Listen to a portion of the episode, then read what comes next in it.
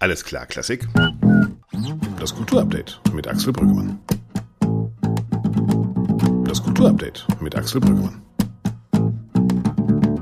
Das Kulturupdate mit Axel Brüggemann.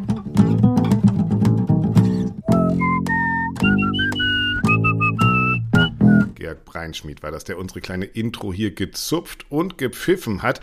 Ich war diese Woche mit Georg in einem kleinen Studio, denn ich durfte meine Vision über die Zukunft der Musik für ihn aufschreiben und aufsagen und er hat mir dazu den Marsch gezupft, muss man glaube ich sagen. All das ist bald zu hören auf seiner neuen CD wenn es soweit ist, sage ich euch natürlich Bescheid. Jetzt erst einmal richtig herzlich willkommen hier bei Alles klar Klassik, dem Podcast des Lismon Centers der Bertelsmann Stiftung. Wie kommen wir eigentlich auf unsere Themen? Natürlich haben Dorothea und ich eine gigantisch große Liste von Themen, die wir schon immer mal besprechen wollten. Da steht zum Beispiel drauf der CD-Markt als Thema. Da stehen drauf die Tarifverträge und was sie für Mitarbeiterinnen und Mitarbeiter in Theater, Kultur bedeuten. Und da steht drauf Kultur im Fernsehen.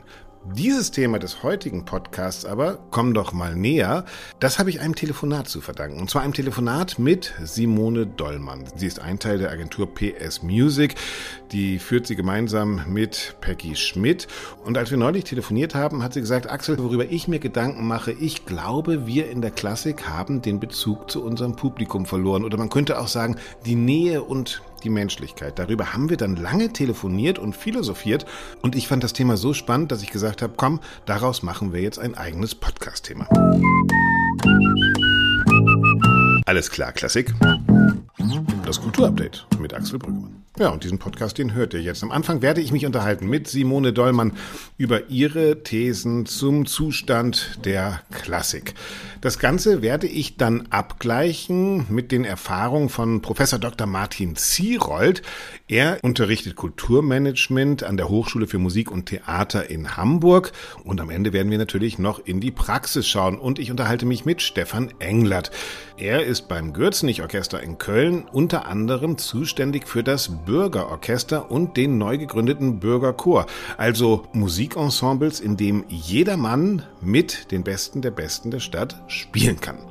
Und am Ende kommt natürlich Dorothea Gregor, mit der ich auf die Woche zurückschauen und die nächste Woche perspektivisch einordnen werde. Also, kommt ein bisschen näher, es fängt an, und zwar mit meinem Gespräch mit Simone Dollmann. Sie hat mich zu diesem Thema inspiriert und ich habe sie einfach nochmal angerufen. Hallo Axel, vielen Dank für die Einladung. Ja, die äh, hast du dir eigentlich selbst zu verdanken, weil du mir letztes Mal erzählt hast, dass wir endlich mal wieder menschlich sein müssen in dieser Kultur und wegkommen müssen von diesem Phänomen, dass wir, wie hast du es gesagt, Bums on Seats. Ja, was, genau, die Engländer das, sagen, ja. was, was wichtig ist im Ende des Tages bei den Konzerten ist äh, die Bums on Seats, also mhm. sozusagen wie viele Hinterteile äh, zwischen den Lehnen sitzen. äh, und der Mensch, der ja auch ein Gesicht hat und eine Persönlichkeit, der kommt ja da gar nicht mehr vor, schon allein in diesem Spruch. Mhm. Und das hat mich ein bisschen nachdenklich gemacht. Also ich frage mich wirklich, welcher Intendant und welche Intendantin kennt denn noch ihre 30 treuesten Besucherinnen mhm. oder die, die die meisten Tickets kaufen? Was meinst du, was meinst du mit Professionalisierung? Es gibt ja ein Beispiel, wo ich denke, da fehlt, obwohl die Prozesse super gut gemanagt worden sind, dann doch das menschliche Antlitz. Also ich war während der Corona-Krise, wollte ich ins Konzert gehen und mhm. ich konnte es schon nicht online kaufen. Ich weiß nicht warum. Es hat nicht funktioniert. Telefonisch. Es war am gleichen Tag, hat man mir gesagt, ginge auch nicht mehr. Ich müsste zur Abendkasse.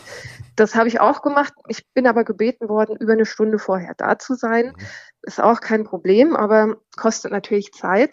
Das war ich dann und ich würde mal sagen, 40 weitere Zuschauerinnen mit mir ebenfalls und wir standen draußen vor der Tür. Wir durften noch nicht mal rein. Und dann hieß es, es dürfen jetzt eigentlich nur noch die rein, die reserviert hatten. Das konnte okay. ich ja nicht, war nicht möglich ja. in dem Prozess vorher. Ich habe es dann geschafft auf den letzten Drücke. Mhm. Ich hätte es einfach schön gefunden, wenn jemand auf die Bühne mal gegangen wäre. Es ging den anderen Zuschauerinnen sicherlich ähnlich und gesagt hätte, wir wissen, Sie haben viel Mühe auf sich genommen, um mhm. heute hier zu sitzen. Umso mehr freut es uns, dass Sie da sind. Ähm, also ein mhm. Mensch, der da mal ist, der mhm. einen Ernst anspricht. Genommen werden. Ja, ja, genau. Und ja, und das wäre eigentlich alles. Ich glaube, ich wäre damit schon irgendwie glücklich und zufriedener gewesen, als jetzt irgendwie so eine Statistin in einem Science-Fiction-Netflix-Film. Ähm, so bin ich mir wo, wo ja das Science-Fiction auch nicht funktioniert, das ist ja das Lustige. Ne? Also, und es erinnert mich an noch etwas. In den 90er Jahren kann man von halten, was man will. Andreas Mühlich-Zehpause, als er das Festspielhaus in Baden-Baden angefangen hat, hatte diesen Slogan, wir wollen die beste Gastgeberin der Welt sein. Und der war wirklich jeden Abend und hat jedem Oma und jedem Opa und jedem Jugendlichen in den Mantel geholfen. Ja, so ein bisschen diese, die Welt zu Gast bei Freunden war ja mhm. der Spruch von Beckenbauer für die WM. Ja, genau. Aber dass man eben das Publikum auch als Einzelperson wahrnimmt, als Menschen, die Bedürfnisse haben mhm. und nicht nur als Konsumenten. Ich würde auch noch weitergehen und sagen, es wäre sogar ein Austausch jetzt mal gefragt, weil alles, was wir machen, ist sehr ähm, einbahnstraßentechnisch. Wir entwickeln ein Projekt, sei es ein neues Konzertformat und dann machen wir die Kommunikation und das Marketing und irgendwo suchen wir eine Zielgruppe. Mhm. Aber warum treten wir eigentlich nicht vorher in den Austausch, um mal zu erfahren, was, was sind denn die Bedürfnisse? Ja, ja, man sieht und, ja auch, was, also auch das, das, das verstehe ich als Konsument zum Beispiel auch nicht. Kinderkonzerte, Kinder- und Jugendkonzerte. Es ist so unglaublich schwierig, da überhaupt ein Ticket zu kriegen, ja. Warum verdammte Hacke gibt's da nicht einfach mehr zum Beispiel, ja? Liegt es nicht alles auch daran, dass innerhalb der Strukturen schon sehr viel vielleicht, ich sag mal, krank ist? Also wenn wir sozusagen sehen, wie Konzerthäuser, Orchester, Opernhäuser intern aufgebaut sind. Also die Strukturen, mhm. die dort herrschen, sind ja immer noch sehr hierarchische Strukturen. Mhm, also ich glaube, es spielt eine Rolle. Ja. ja, also es ist enorm wichtig, dass wir sozusagen einmal ein Update in unserer Arbeitskultur bekommen, weil es ist, wie du sagst, noch sehr hierarchisch. Ähm, und alle anderen, also in allen Branchen, arbeiten schon komplett anders zum Thema Agilität, Teilhabe, ähm, Leadership. Ähm, das sind Themen, die haben wir in den letzten Jahren ein bisschen verpennt, würde ich sagen. Du hattest, glaube ich, in einem Podcast erzählt, dass deine Tochter, die glaube ich, in den 20ern ist, mhm. mit vielen nichts anfangen kann. Genau. Aber es gibt schon Unternehmen, die haben das Problem erkannt, auch schon seit zehn Jahren. Die haben sogenannte Shadowboards. Also die haben wie eine Art Schattenkabinett. Ähm, junge Menschen, manchmal ist es nur auf Millennials konzentriert, die reflektieren die Entscheidung sozusagen des Vorstands oder ähm, der Intendantin in unserem Fall.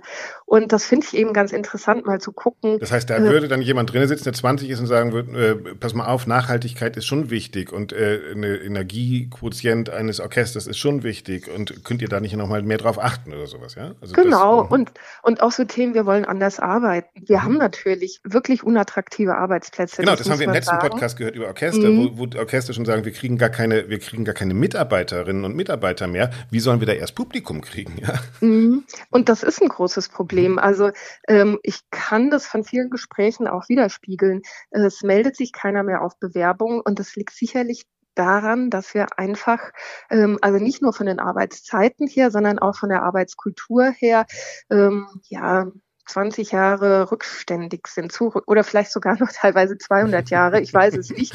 Aber da muss viel gemacht werden und man muss sich überlegen, wie kann man intern auch wieder die Mitarbeiterinnen motivieren, was für Bedürfnisse haben die und wie wollen die heutzutage arbeiten und wahrgenommen werden. Nochmal im Schauspiel habe ich es jetzt mitgekriegt, da passiert das ja schon, dass man fragt, ist dieses Intendanzmodell überhaupt noch ein Modell der Zukunft oder macht man das nicht auch schon mit unterschiedlichen Leuten, mit Teams, die aus unterschiedlichen Erfahrungsbereichen etwas zusammen auf einen Tisch bringen und gemeinsam etwas schaffen wollen.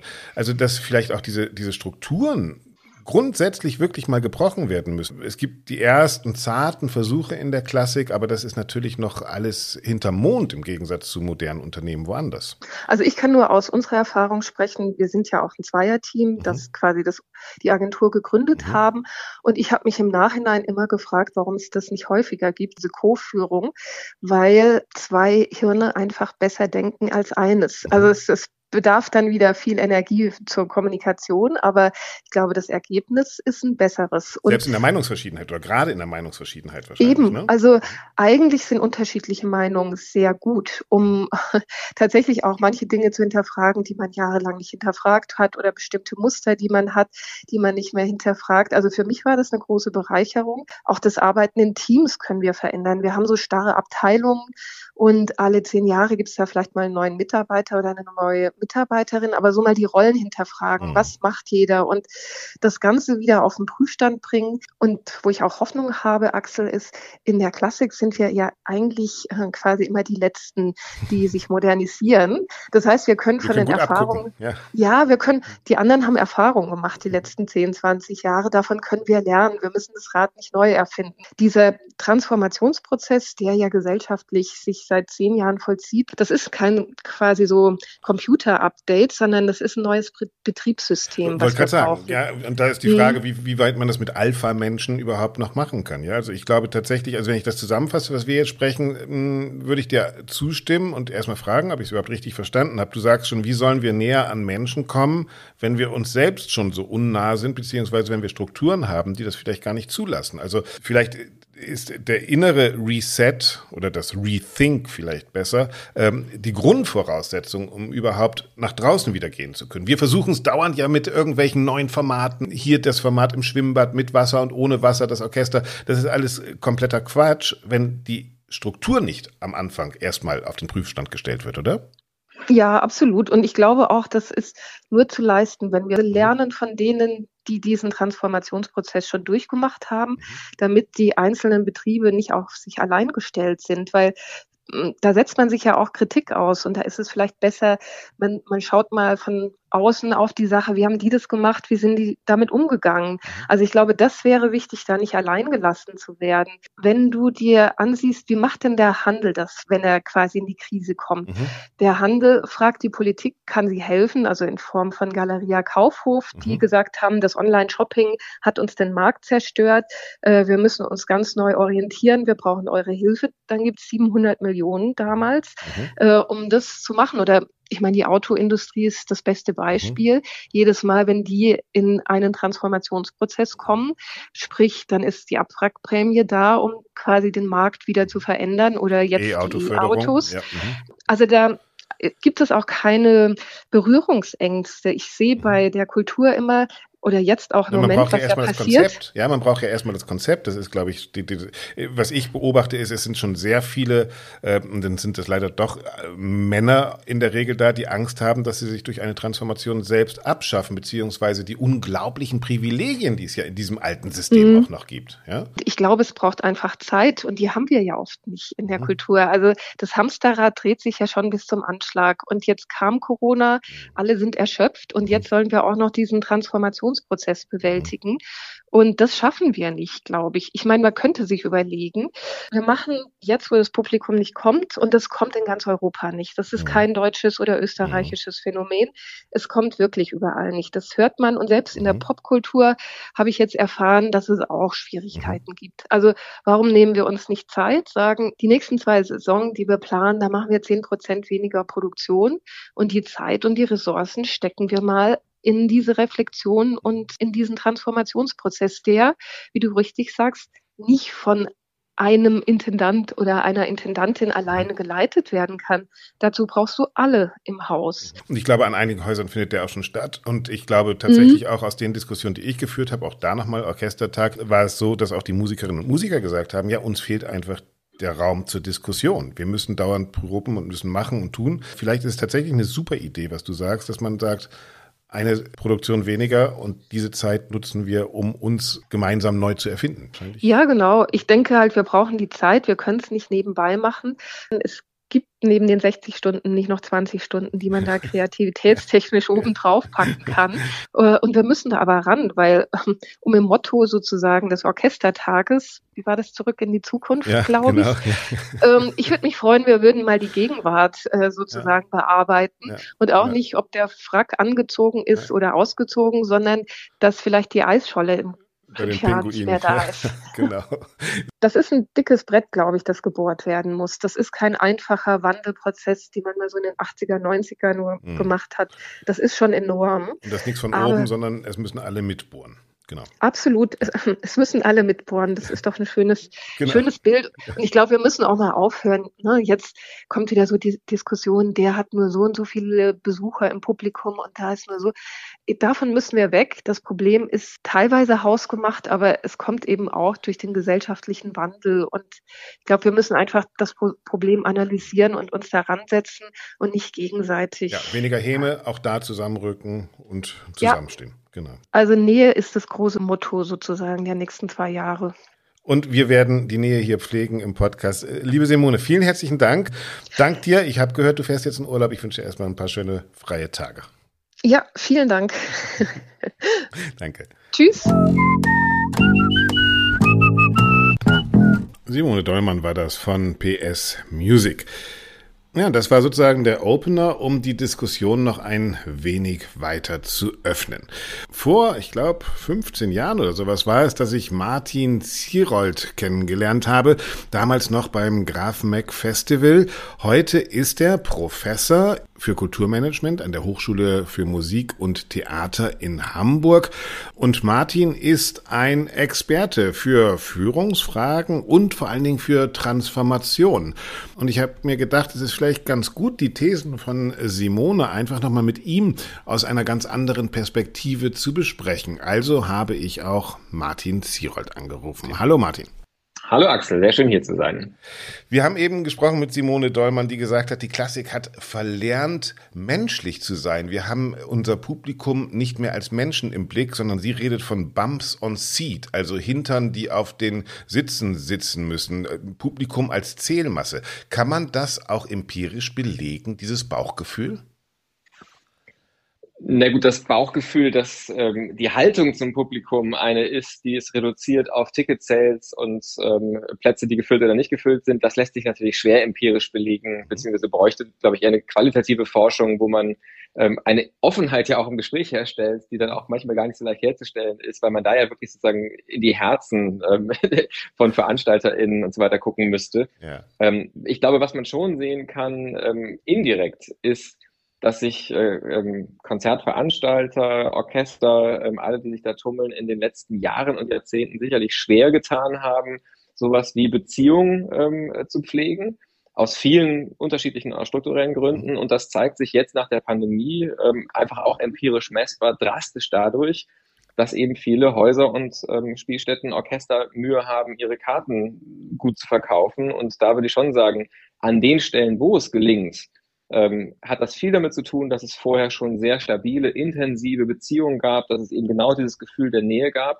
Und da, wo es nicht gelingt, als gute Beispiele. Also ja. das sehen wir ja mit Restaurants ungefähr. Ne? Also die Restaurants, in denen wir vorher gerne waren, da sind die sind wieder rappepappe voll, die anderen funktionieren nicht. Ist das in der Kultur so ähnlich? Und wenn ja, wo gehen die Leute jetzt wieder hin? Wo findet diese Bindung statt und wo findet sie nicht statt?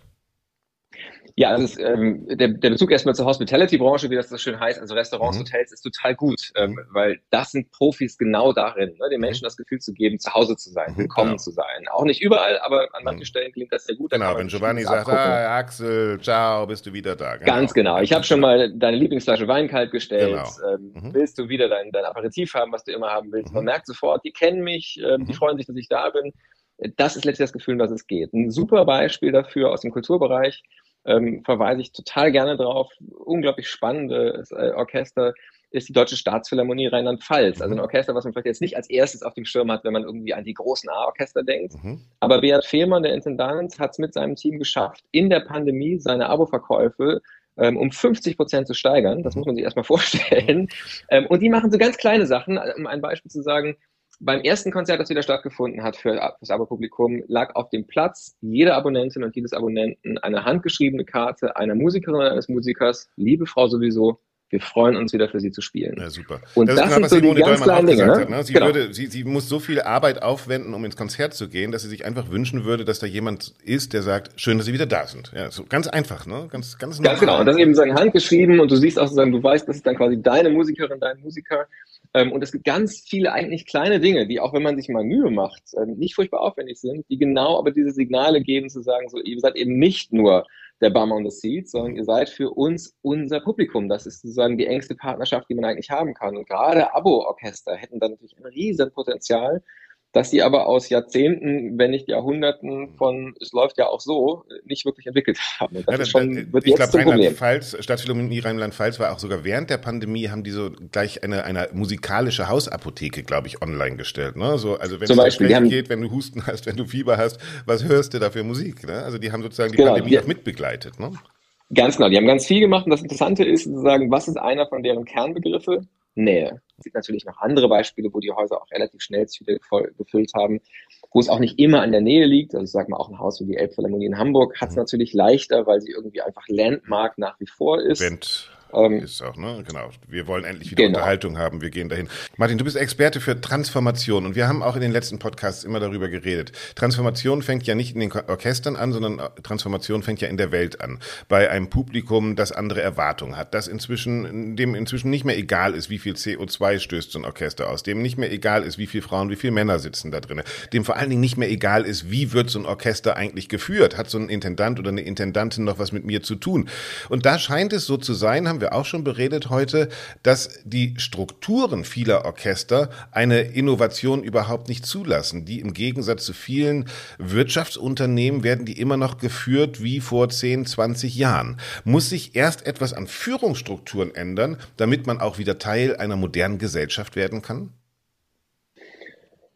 Also meine Sorge bei dieser Diskussion ist, dass das immer so ein bisschen, ja, der, der Finger dann woanders hingeht. Ne? Erst mhm. muss da was passieren, bevor wir uns ändern können. Da ist mhm. ganz auch das Argument, da muss erst die Kulturpolitik ja erst mal sagen, andere Rahmenbedingungen schaffen, bevor wir uns ändern können. Ich glaube, wenn es so gemeint ist, ist es eine äh, manchmal auch ein bisschen lahme Ausrede. Auf der anderen Seite ist natürlich richtig, wie innovationsfreudig sind die Strukturen. Da ist sicherlich in ganz vielen äh, Häusern ganz, ganz viel, was man auch auf einer strukturellen Ebene tun kann. Aber man sollte nicht darauf warten, dass sich magisch auf einmal eine Struktur verändert, weil mhm. das passiert in der Regel erst im zweiten oder dritten Schritt, wenn man mal begonnen hat, sich auf den Weg zu machen und zu zeigen, ähm, dass man es wirklich ernst meint mit Veränderungen. Aber warum dauert das ein Orchester so lange? Es ist doch in jedem Unternehmen inzwischen sind die Strukturen schon andere. Warum verdammte Hacke dauert das bei uns immer so lange? Nee, die Antwort ist natürlich relativ, äh, würde ich sagen, jetzt sagen, also ein Teil der Antwort ist, ist relativ offensichtlich, weil es bisher keine Konsequenzen hatte, wenn sich nichts geändert hat. Also Organisationen sind immer relativ konservativ, ähm, auch wenn sie vielleicht auf der Bühne für progressive Werte eintreten. Die Diskussion haben wir im Theater ja ganz ähnlich. Das ist mhm. jetzt Orchester auch nicht äh, groß anders als andere öffentlich geförderte Kultureinrichtungen. Und wenn du sehr zuverlässig deine, deine Zuwendung bekommst, warum solltest du dich dann verändern? Ich würde schon auch sagen, es gibt die Stellen, und das ist tatsächlich ein Thema, was mir, mir auch Sorgen macht, wo das Lernen aus der Pandemie in manchen äh, geförderten Kultureinrichtungen tatsächlich eher ist, es kann die größte Krise kommen, uns wird man am Leben halten. Mhm.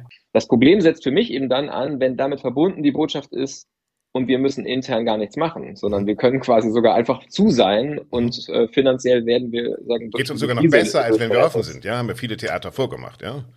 Ökonomisch ja, mhm. natürlich emotional nicht, muss man auch sagen. Ja, also ich, ich kenne kein Haus, das ja. innerlich gejubelt hat, dass sie zu waren. Ich glaube, da haben alle gelitten, auch wenn es finanziell vielleicht tatsächlich paradoxerweise manchmal äh, die, die beste wirtschaftliche äh, Konstellation war. Ich glaube, früher oder später werden alle an den Punkt kommen, dass sie merken, wir können uns nicht darauf verlassen, dass bei der nächsten Krise auch einfach wieder Steuergelder ohne mit der Wimper zu zucken fließen werden. Ich glaube, diese Frage von der Legitimität öffentlicher Mittel, ähm, die wird uns in der nächsten ökonomischen Krise ganz, ganz äh, stark auf die Füße fallen. Und dann werden viele, viele Häuser eben sagen wir, sehr viel offensiver, als es vielleicht in den letzten Jahren mussten, begründen müssen, warum sie meinen, dass sie öffentlich finanziert sein sollten. Genau, genau dafür ist natürlich Nähe zum Publikum auch wichtig, um zu sehen, wohin geht das eigentlich und wann kommen die wieder und wann nicht. Also für wen spiele ich eigentlich, weil das ist ja auch eine Legitimation. Ne? Also Nähe an sich Absolut. ist ja eine Legitimation für Dasein. Es geht nicht nur um Nähe zum Publikum, es geht auch um Nähe zu Menschen, die kein Publikum sind. Und mhm. das ist dann der nächste Schritt. Also wenn nämlich wirklich eine Finanzierungsdiskussion kommt, dann ist klar, dass das Abo-Publikum sagt, nein, nein, ihr müsst unser Orchester erhalten. Mhm. Spannend ist die Frage, gibt es andere Stimmen aus der Gesellschaft, die sagen, ich war da zwar noch nie im Konzert,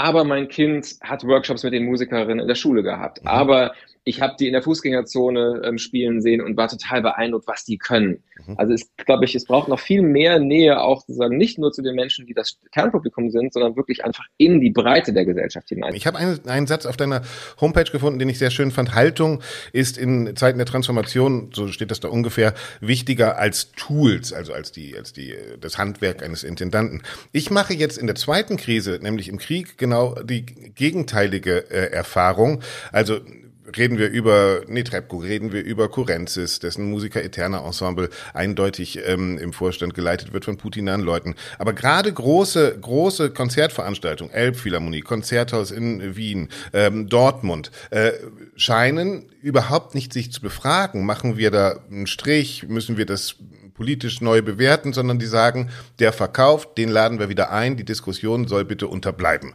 Ähm, ich habe das Gefühl, Haltung wird momentan gerade nicht groß geschrieben, sondern es geht hauptsächlich um verkaufte Tickets wieder. Also da ist mir wichtig, und das ist dann vielleicht wieder auch erstmal anders, eine andere Verwendung des Begriffs, also in der Alltagssprache. Ich meine mit Haltung nicht eine bestimmte Form des zum Beispiel politisch Engagiertseins. Mhm. Das ist eine Art Haltung zu zeigen. Ähm, aber ich meine mit Haltung zunächst mal überhaupt eine Klarheit in der eigenen Orientierung. Und da würde ich jetzt tatsächlich sagen, die Beispiele, die du genannt hast, sind da durchaus auch Formen von Haltung. Denn wenn meine Haltung ist, völlig egal, ähm, wie die politische sagen, Ausrichtung von Künstlerinnen und Künstlern zum Krieg ist, mhm. ich buche, wer sich verkauft, mhm. dann ist das eine sehr klare Haltung, die, die, mir absolut ermöglicht, handlungsfähig zu sein. Wie gesagt, mir geht es da erstmal gar nicht um eine Bewertung, sondern erstmal mhm. zu sagen, eine Klarheit hilft. Absolut, verstehe ich. Und, und die Unklarheit sieht man zum Beispiel in Salzburg, wo man sagt, ja, eventuell, es kommt vielleicht ein Statement, genau. vielleicht genau. auch nicht, schauen wir mal, was genau. passiert und irgendwann werden wir uns auch um die Sponsoren kümmern. Das ist genau das Gegenteil von Haltung.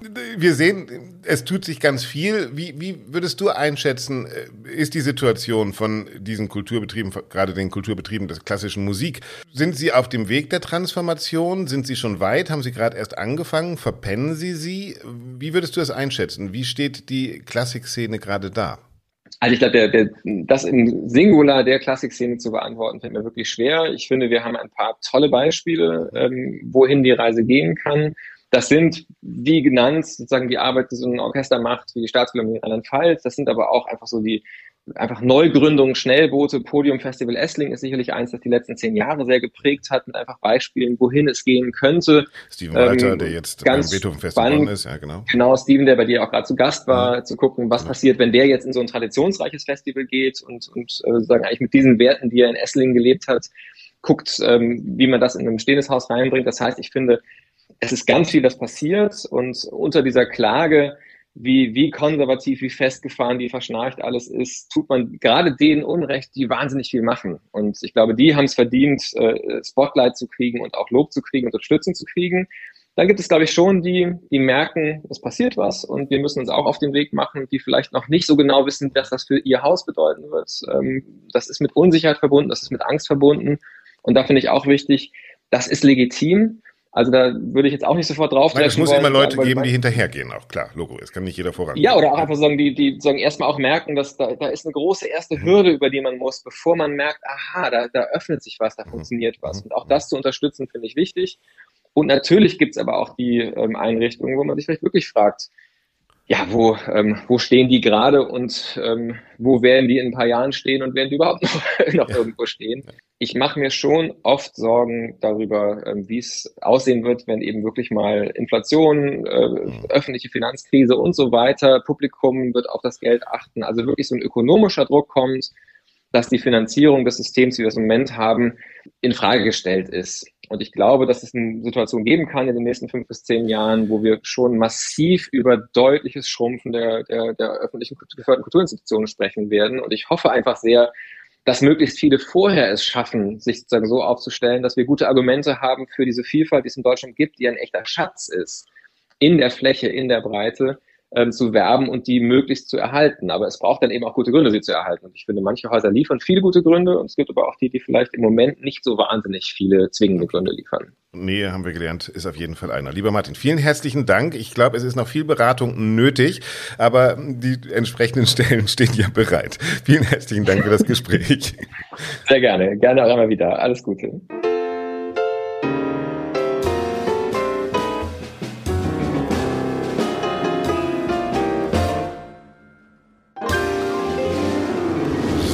Bevor gleich Dorothea Gregor kommt, um mit mir über das Aktuelle aus der Kultur- und Klassikszene zu plaudern, möchte ich gern noch ganz kurz den Realitätscheck machen. Wie ist denn das mit dem Näherkommen wirklich? Wie funktioniert denn das? Und wie sollen Orchester oder Kulturinstitutionen das schaffen? Wie sollen sie näher am Publikum sein und vor allen Dingen an welchem Publikum? Es gibt ein wunderbares Beispiel in Köln. Das Gürznich-Orchester hat seit einiger Zeit ein Bürgerorchester, also ein Orchester, in dem jeder Mann und jede Frau mitspielen kann. Ab 16 Jahre, egal wie viel man weiß, und zwar unter Anweisung des Generalmusikdirektors persönlich. Einer der Verantwortlichen für das Bürgerorchester ist Stefan Englert vom Gürzenich Orchester. Und weil der Erfolg so groß war, hat man jetzt gleich auch noch einen Bürgerchor gegründet. Wie sich Musikerinnen und Musiker des Orchesters, der Dirigent und die Administration dabei mit ihrem Publikum näher kommen, genau das würde ich von Stefan Englert wissen. Hallo, Herr Englert. Vielen Dank für die Einladung. Sehr gerne. Herr Englert, wie kam es eigentlich zur Idee des Bürgerorchesters? Weil das Publikum ausgeblieben ist und Sie ein neues Publikum besucht haben oder weil Sie das bestehende Publikum näher an sich binden wollten? Die Idee hatte nichts damit zu tun, dass wir kein Publikum mehr haben. Ich glaube, wir haben hier eine sehr gute Situation mit Abonnenten, haben sehr gut besuchte äh, ähm, Konzerte. Mhm. Die Idee kam eher daher aus der Geschichte des Orchesters, denn das Orchester war immer ein Orchester, das sehr bürgernah war mhm. und sich auch als ein Teil von Köln, und zwar von allen Kölnern, verstanden hat. Mhm es ist schön, wenn Menschen ins Konzert kommen, aber noch besser ist es, mit ihnen gemeinsam Musik zu machen. Das ist eine interessante Beobachtung, die ich auch habe, dass viele Leute, die selbst Musik machen, egal ob es laienmäßig ist oder schon semi-professionell, ähm, oft dann gar nicht die Konzertgänger sind. Im Konzert sitzen oft Leute, die Musikenthusiasten und Begeisterte sind, aber die Musikmacher sind gar nicht unbedingt selbstverständlich im Konzert. Das ist doch eine interessante Beobachtung, oder? Ja, ist auch eine Frage des Zeitmanagements, glaube mhm. ich, weil diese Menschen natürlich viel Zeit auch damit verbringen, gemeinsam mit anderen Menschen zu musizieren. Mhm. Und ich glaube, die Auswahl an Konzerten, die Menschen, die selbst Musik machen, äh, besuchen, die ist sehr stark äh, ausdifferenziert und gewählt. Mhm. Und ich denke, der gute Weg, diese Menschen tatsächlich in Verbindung mit unserem Orchester zu bringen, ist es, sie einzuladen, auf der Bühne gemeinsam mit unseren Musikern zu musizieren.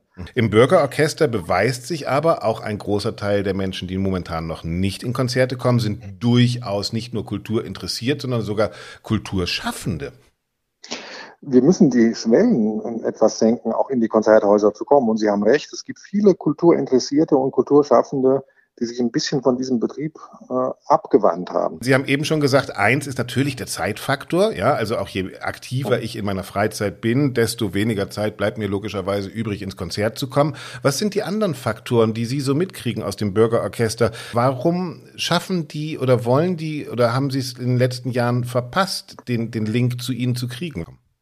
Ich denke, es hat ganz viel mit diesem Prozess und mit äh, dem habituellen ähm, Umgang mit Konzerten zu tun. Wir haben Konzerte sehr stark prozessualisiert und man muss eine bestimmte auf sich auf eine bestimmte Art und Weise benehmen. Es gibt eine bestimmte Art und Weise, wie Konzerte ablaufen und ich glaube, das müssen wir ein bisschen aufbrechen. Mhm. Kommen wir mal kurz, äh, Herr Englert, auf Ihr Bürgerorchester und Ihren Bürgerchor, den Sie jetzt auch anfangen. Was ist das überhaupt? Wer kann da mitmachen und wie funktioniert so eine Probe? Die Grundlage für das Bürgerorchester war, dass jeder mitmachen kann. Jeder Musiker unabhängig von äh, dem instrumentalen Können. Wir haben das sehr offen ausgeschrieben. Ab 16, glaube ich, heißt es bei Ihnen. Ab ne? 16 Jahren, genau. Wir haben das sehr offen ausgeschrieben und haben alle Menschen aufgenommen. Die wurden dann in dem Prozess der Proben, wir haben natürlich mit Gruppenproben angefangen. Es gab einzelne Coaches, die sich um einzelne Instrumente gekümmert haben, zu gucken, wo stehen diese Menschen. Mhm haben zum Teil auch Stimmen äh, umgeschrieben, Stimmen vereinfacht. Mhm. Das Repertoire steht schon vorher oder richtet sich auch dann nach den jeweiligen Mitspielerinnen und Mitspielern? Das Repertoire stand vorher, das wurde angepasst an ein paar Stellen. Mhm. Ähm, ist natürlich auch das Bedürfnis da von den äh, Laienmusikern, dass sie nicht nur einfaches Repertoire spielen, die möchten natürlich auch das große symphonische Repertoire spielen. Mhm. Und wir haben den Weg gewählt, dann Stimmen zum Teil anzupassen. Mhm. Es ist ganz erstaunlich, äh, was am Ende auch bei diesem Konzert herausgekommen mhm. ist. Mhm. Welches das war ein langer Weg. Also wir hatten äh, verschiedene Dinge äh, von Dvorak, wir hatten äh, Copeland, wir haben wirklich versucht, Standardrepertoire mit aufzunehmen. Mhm. Und das hat auch äh, bei den Musikern zu einer sehr hohen Motivation geführt.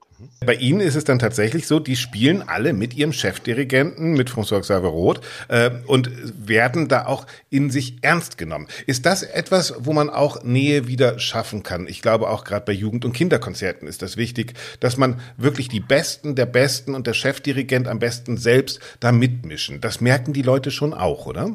Absolut. Ich denke, es ist ein Fehlschluss, wenn man glaubt, für Kinderkonzerte oder Education-Projekte könnte man äh, das mit halber Kraft umsetzen. Ich glaube, genau da ist es wichtig, dass man versucht, komplett zu fokussieren und auch das Gesicht eines Orchesters nach vorne zu rücken. Und das ist nun mal François Xavier Roth. Er macht ja auch andere Education-Programme.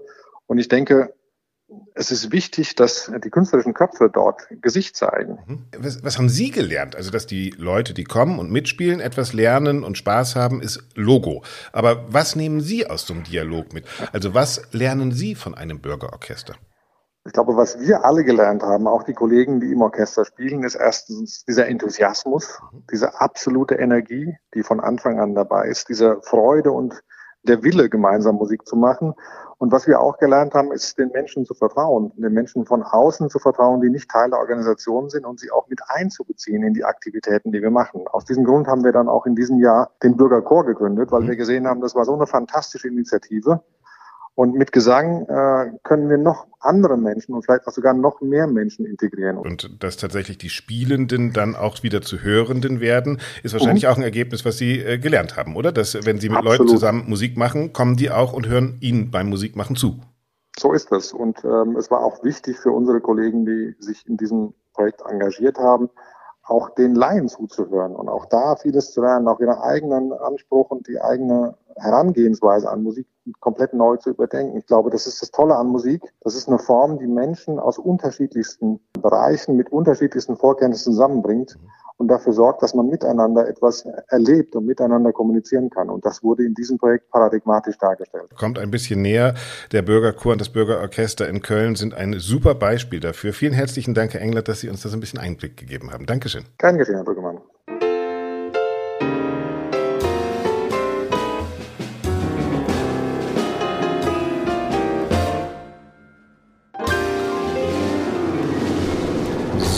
Das war das und jetzt kommt das Beste zum Ende natürlich Dorothea Gregor, mit der ich mich über die letzte Woche und über die kommende Woche unterhalten will. Hallo Doro. Hallo Axel. Vielleicht müssen wir vorher sagen, äh, der transparente Podcast heißt es woanders, glaube ich.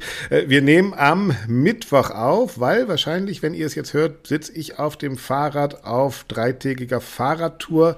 Deshalb ist unser Wochenrückblick eigentlich ein Halbwochenrückblick. Trotzdem. Was war in dieser halben Woche los bei dir? Der gläserne Podcast, Axel, genau.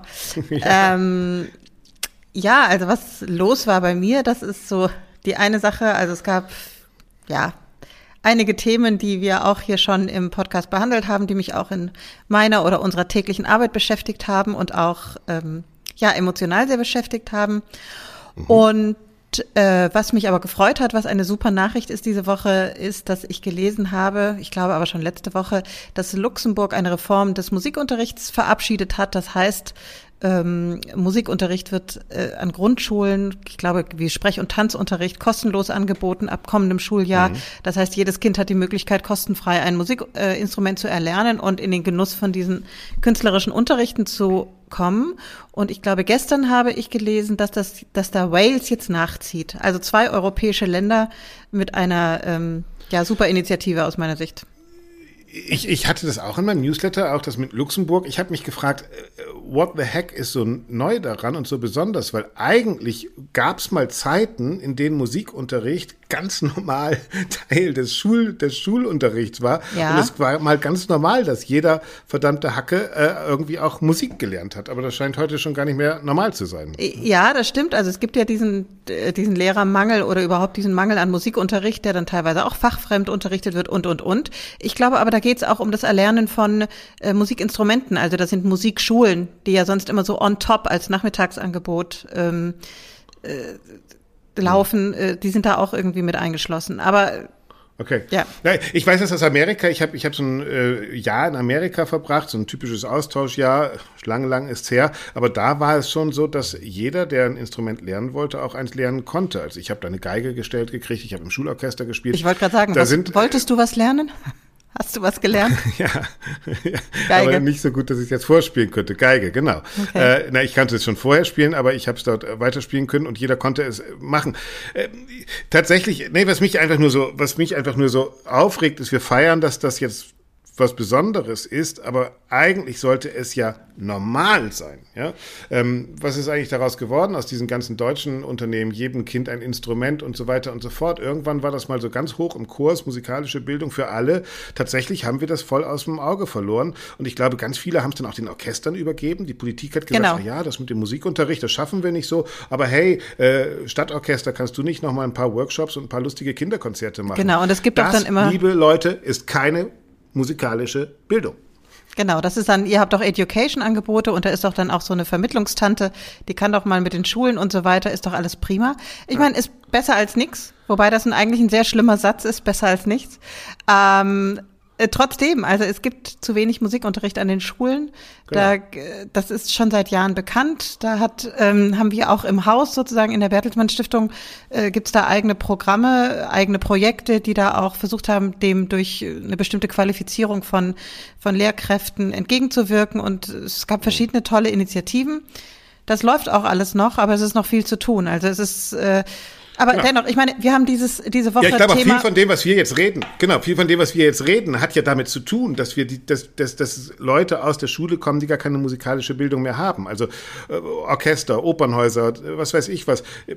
Die Selbstverständlichkeit einer musikalischen Grundbildung ist gar nicht mehr da. Und immer wieder, wenn ich mit mhm. Musikerinnen und Musikern rede, scheint oder Intendanten und Intendantinnen, scheint das das Problem zu sein, dass die auch merken, wir haben diese Selbstverständlichkeit der 70er, 80er Jahre gar nicht mehr. Ne? Nein. Dass äh, jeder, so wie ABC, auch Noten lesen. Nein, nicht nur das. D, e, G. Es wird zu Hause nicht mehr gesungen oder nicht mehr viel gesungen, beziehungsweise ist es auch überhaupt nicht mehr normal, dass die Eltern Instrumente spielen, dass es klar ist, dass man regelmäßig ins Theater miteinander geht oder überhaupt in Konzerte miteinander geht. Da sind sehr viele Selbstverständlichkeiten einfach weggefallen. Ich meine, das ist ja das Thema diese Woche auch gewesen mit diesem Publikum. Ich glaube, dass es ein guter Schritt ist, ähm, diese, diese Künste und auch musikalische Bildung von Anfang an ähm, wieder zu wieder zu fördern und oder noch mehr zu fördern, aber nicht nur mit dem Hinblick darauf, dass äh, es dann auch irgendwie schön Publikum für die Theater und Konzerthäuser äh, bitte irgendwie dann heranziehen soll, sondern das hat auch was mit äh, Persönlichkeitsentwicklung dieser Kinder zu tun, mit Talentförderung, mit äh, mhm. das das ist das ist so ein weites Feld und auf so vielen Ebenen wichtig, dass es sehr schön ist, wenn dann dabei auch noch rauskommt, äh, dass sie später als Erwachsene mal ins Konzert, ins, ins Konzert oder ins Theater gehen. Und Axel, noch eine Sache. Ich bin total allergisch auf diesen Satz, äh, wir, äh, das, die Kinder sind das Publikum von morgen. Da, da krieg ich wirklich ein zu viel. Das kann ich nicht mehr hören. Weil ich immer denke, nein, die sind ja, das Publikum. Ist bei Bibi und Tina, da denke ich immer an meine Tochter, die guckt immer Bibi und Tina, die äh, Kinder sind die Konkurrenz von morgen, ja? äh, sagt Herr Kargmann äh, zu Bibi und Tina. Ich kenne nur und Amadeus und Sabrina. Ja, genau. Wie auch immer, ja, nein, Quatschkram. Es gehört zur vernünftigen Menschwerdung dazu und das soll man verdammte Hacke akzeptieren. Und ja, Deutschland braucht mehr Luxemburg und Wales. Punkt. Frau ja. Roth, kümmern Sie sich drum. Und Kinder, oder? Kinder sind das Publikum von heute. Und vielleicht auch dann Richtig. von morgen, wenn sie morgen dann auch noch ins Theater gehen. Aber nicht immer so komisch auf irgendwas schielen und ach naja. Aber egal. Also wir haben ja positiv angefangen. Und das war jetzt ein schöner genau. Schlusspunkt zu dem Machen Thema. Machen wir positiv weiter. Anna Netrebko genau. singt wieder in Europa. Oh, okay. in Paris. Äh, mhm. Sie hat ein äh, Interview gegeben in Le Monde. Das hat sie mhm. allerdings merkwürdigerweise einer österreichischen Journalistin gegeben. Und das Interview las ich jetzt auch nicht so, als wäre es O-Ton Anna Netrebko, sondern eher äh, für Anna Netrebko halt auf schriftliche Fragen aufgeschrieben. Sie sagt, sie hätte das letzte Mal schon nicht Putin gewählt. Alles sei ein großes Missverständnis. Ähm, sie sagt zwar immer noch nicht, dass sie den Krieg doof findet, aber sie will jetzt wieder singen und findet auch, dass die Met sich schlecht verhalten habe. So kann man es, glaube ich, zusammenfassen. Mhm. Okay, und ähm, das hat sie jetzt anlässlich ihrer, ihrer Auftritte in Paris dann der französischen Zeitung Le Monde gegeben. Verstehe ich das richtig? Genau, richtig. Okay. Und mhm. ja, das gleiche Korenzis, die, die, die Orchester äh, und Konzerthäuser sind rausgekommen. Korenzis hat eine, mit Musica Eterna wohlgemerkt, eine Residenz in der Elbphilharmonie. Er wird spielen mit Musica Eterna in Dortmund. Also auch da geht alles weiter wie gehabt. Ich hatte diesen Donnerstag diesen Text im Cicero, wo wir nochmal mhm. äh, rausgearbeitet und recherchiert haben, dass äh, Alina Kabayeva, das ist die wohlgeliebte von Putin, Besitzerin dieser Medienholding ist, die das Dom-Radio, also den Ort in St. Petersburg hat, wo Korenzis spielt und zu Hause ist, dass im Vorstand von Musica Eterna die drei besten Putin-Freunde sitzen. All das scheint hier kaum jemanden zu stören. Mir persönlich fehlt es an Haltung, aber mir fehlt es inzwischen auch an Kampf Lust, weil ich merke, tatsächlich scheint es Common Sense zu sein, dass das in der klassischen Musik anders als in der Politik oder in der Gesellschaft äh, keine Rolle spielt. Ja, ich verstehe, ich verstehe gut, was du meinst. Ich glaube auch, ich habe vorhin erst die Schlagzeile gelesen, dass äh, Frau Baerbock, unsere Außenministerin, davor warnt, dass wir doch nicht kriegsmüde werden sollen. Und vielleicht ist das so ein Anzeichen von von einer gewissen Müdigkeit auch in der Branche, dass man denkt, ach ja, wir wissen es, ach, wir können nichts dagegen tun.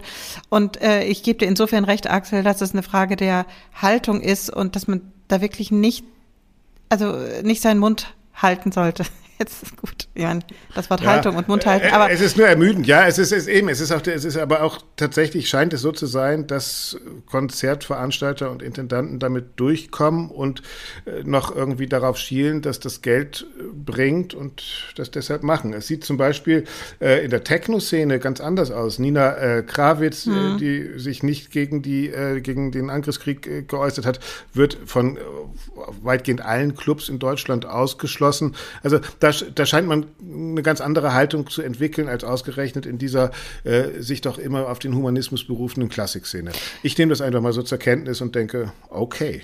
Ja, es ist, ist auf eine Art frustrierend. Ich glaube, da muss sich jeder selber zu verhalten. Ähm, ich glaube allerdings, dass sehr viele Veranstalter sagen würden, nicht sagen würden, das hat nur ökonomische Gründe, sondern ich glaube, es wird sehr viel mit, das sind künstlerische Entscheidungen und so weiter. Ähm, so, und da ist, da ist für mich eigentlich auch dieser Gap, dass ich, dass ich mich frage, wie, wie kann das so beides so getrennt voneinander gesehen werden? Ne? Also, naja, gut. Okay, Axel, ich. Ich bin auch mal gespannt. Ich, ich glaube, da ist auch noch nicht das der, der aller Abendende. Ähm, ich bin mal gespannt, wie es in Salzburg diesen Sommer wird. Ich denke, das wird uns schon noch beschäftigen. Ähm, schauen wir einfach mal drauf. Ja? Ja. Du hast Fernsehen geguckt, hast du ja. mir noch erzählt. Ja, ich habe nicht Fernsehen geguckt, ich habe es in einer Mediathek geguckt, eine Dokumentation, eine kurze, eine halbstündige von der NZZ, also von der Neuen Zürcher Zeitung. Da mhm. ging es genau um unser Thema diese Woche im Podcast, deswegen habe ich mir diese halbe Stunde ähm, mal genommen. Und zwar geht es da auch um nichts weniger als, äh, als äh, wie die Klassik sich neu erfindet. So heißt auch dieser Dokumentarfilm Zukunftsmusik. Und ähm, da hat eine Journalistin von der NZZ äh, Musiker und Kulturschaffende begleitet, die sich darüber Gedanken machen, äh, wie diese die Klassik aus der Krise geführt werden kann, beziehungsweise wie wieder Publikum neu ähm, neu gewonnen werden kann oder zurückgewonnen werden kann, wie auch immer. Und äh, das ist eigentlich ganz interessant. Das können wir in den Show Notes verlinken. Äh, was ich mir nur gedacht habe, also ganz. Äh, Sagst du erstmal schon, war auf der Seite von der NZZ oder wo kann ich das anschauen? Ja, auf der Seite von der NZZ. Mhm. Genau. Okay, gut. Und das Ding heißt Zukunftsmusik, wie die Klassik sich neu erfindet. Und okay. ähm, das ist von Montag, sehe ich hier gerade. Also Montag ist das online gegangen, relativ, relativ neu, relativ frisch. Da äh, wird auch ähm, Volkert Ude und das Radialsystem kommen da zu Wort, beziehungsweise werden da gefeatured oder ihre Arbeit gezeigt und auch ähm, in Reykjavik, in diesem Konzerthaus, in diesem großen, was sie dort machen und, und das, weil da überproportional, also im Verhältnis zur Bevölkerungszahl in Island überproportional viele Menschen dort ins Konzert gehen, da haben die geguckt, was machen die anders und so. Also ganz spannend. Ähm, den spannendsten Aspekt okay. daran fand ich, ähm, hat dort ein, ein sehr junger isländischer Komponist gesagt, dass diese Marketingabteilungen doch mal ein bisschen einen Schritt zurücktreten sollen, weil das so unauthentisch ist. Ähm, doch viel mehr die Künstler zu Wort kommen lassen. Und da sind wir auch wieder bei der Haltung übrigens von vorhin, Axel. Mhm. Ja, mhm. also ähm, natürlich macht das keinen Sinn, aus einem Konzert eine, eine Uni-Vorlesung zu machen. Das sagt dieser Vigo Olofsson, der, dieser Pianist, ja. der kommt da auch zu Wort. Ähm, das sagt er auch nochmal ganz deutlich.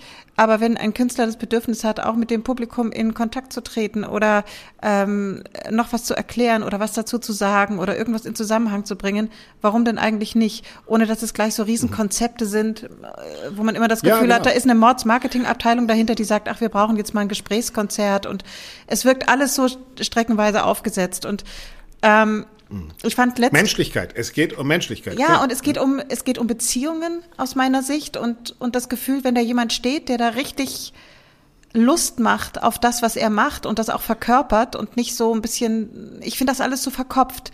Ja, wir denken uns hm. super Konzepte aus mit KI, mit Robotern, die dirigieren, die, ich weiß nicht was, irgendwelchen Videoinstallationen, das kann vielleicht on top sein, aber ich finde als allererstes muss da jemand stehen, entweder ein Klangkörper, ein Kammermusikensemble, Solisten, wer auch immer, der sagt, der, der, dem man diese Leidenschaft und diese Emotion wirklich anmerkt. Und da behaupte ich Absolut. übrigens auch, dass, äh, dass so jemand wie Frau Netrebko, und das muss man ihr lassen, die das ja lebt, also in, äh, die ist ja, da gibt's ja keine Trennung zwischen Privatperson und Künstlerin, eben was zu besagten Problemen auch führt.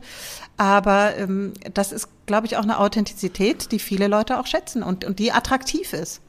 Und äh, wenn das auf, ja, Gut, wir könnten da lange drüber, drüber sprechen. Vielleicht noch ein, ein Ding zum Abschluss. Ähm, Steven Walter hat ja gestern, äh, nicht gestern, letzte Woche äh, im Podcast äh, auch noch mal was Schönes gesagt. Ich fand es eigentlich eine schöne Überleitung zu unserem Thema, dass das Publikum nicht für die, äh, nicht für die Künstler da ist oder für die Theater, sondern genau umgekehrt. Und das ist äh, ein, ein Plot-Twist im Kopf, der passieren muss. Also das, ja. Ne, also dass, dass man selbst wieder drauf zugeht und sagt, ich, ich habe hier was und ich will es dir zeigen. Und ja, komm doch ein bisschen näher. Also es muss auch ein bisschen wieder mehr, ich, ich wünsche mir manchmal da auch mm, diesbezüglich mehr verführt zu werden und das nicht mit dem Kopf und mit tollen Konzepten, sondern mit dem, was wirklich passiert. Hm. Es waren jetzt wahnsinnig viele Themen, äh, kann ich gar nicht mehr alle aufsammeln, aber ähm, Anna Trepko sehe ich komplett anders. Ähm, äh, ich kann aber sagen, Emotionalität. Ähm, eigentlich habe ich für diese Ausgabe noch Tina Lorenz äh, sprechen wollen und habe sie auch gesprochen. Die betreut die fünfte Sparte am Stadttheater in Augsburg, nämlich die Digitalsparte, wo ich auch erst dachte, aha, PR, um die Leute ins, ins Theater zu holen. Mhm. Nein, was ganz anderes, tatsächlich eine komplett neue Vision von Theater. Und da habe ich mir gesagt, auch das nur schon für deinen Kopf, die sparen wir uns auf, die senden wir nächste Woche in ganzer Länge, weil das ist, glaube ich, dann tatsächlich auch eine Vision und eine Realität schon von, wie Kultur äh, generell, wie Theater, wie Oper, wie Musik in der Zukunft aussehen könnte und wo wir merken, dass es nicht entweder oder, sondern sowohl als ob von realen und virtuellen Welten gibt. Also da kann ich nur sagen, das wird giga Spaß machen. Ja. Was, Dorothea, möchtest du auf deine Playliste setzen? Ich setze auf meine Playlist. Heute, passend zu unserem Titel, kommt doch ein bisschen näher oder kommt doch näher. Ähm, von der Band Cage the Elephant, äh, den Song Come a Little Closer. Sehr gut. Und da ich mich jetzt aufs Fahrrad schwingen, habe ich mir gerade überlegt, werde ich auf die Playlist tun Pump and Circumstance von Edward Elgar, denn der ist so gern mit seinem Fahrrad durch die Natur gefahren und hat sich inspirieren lassen. Und genau das mache ich die nächsten drei Tage in einer Hommage an Elgar und deshalb Pump and Circumstance Sehr gut. kommt auf unsere Playlist. Und wir hören uns nächste Woche wieder, virtuell, real, scheißegal, Hauptsache wir hören uns und ich sage, okay. haltet die Ohren steif, bis dann. Ciao, okay. Dorothea. Tschüss, Axel. Tschüss. Alles klar, Klassik.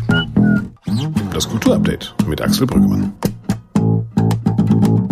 Das Kulturupdate mit Axel Brüggemann. Das Kulturupdate mit Axel Brüggemann.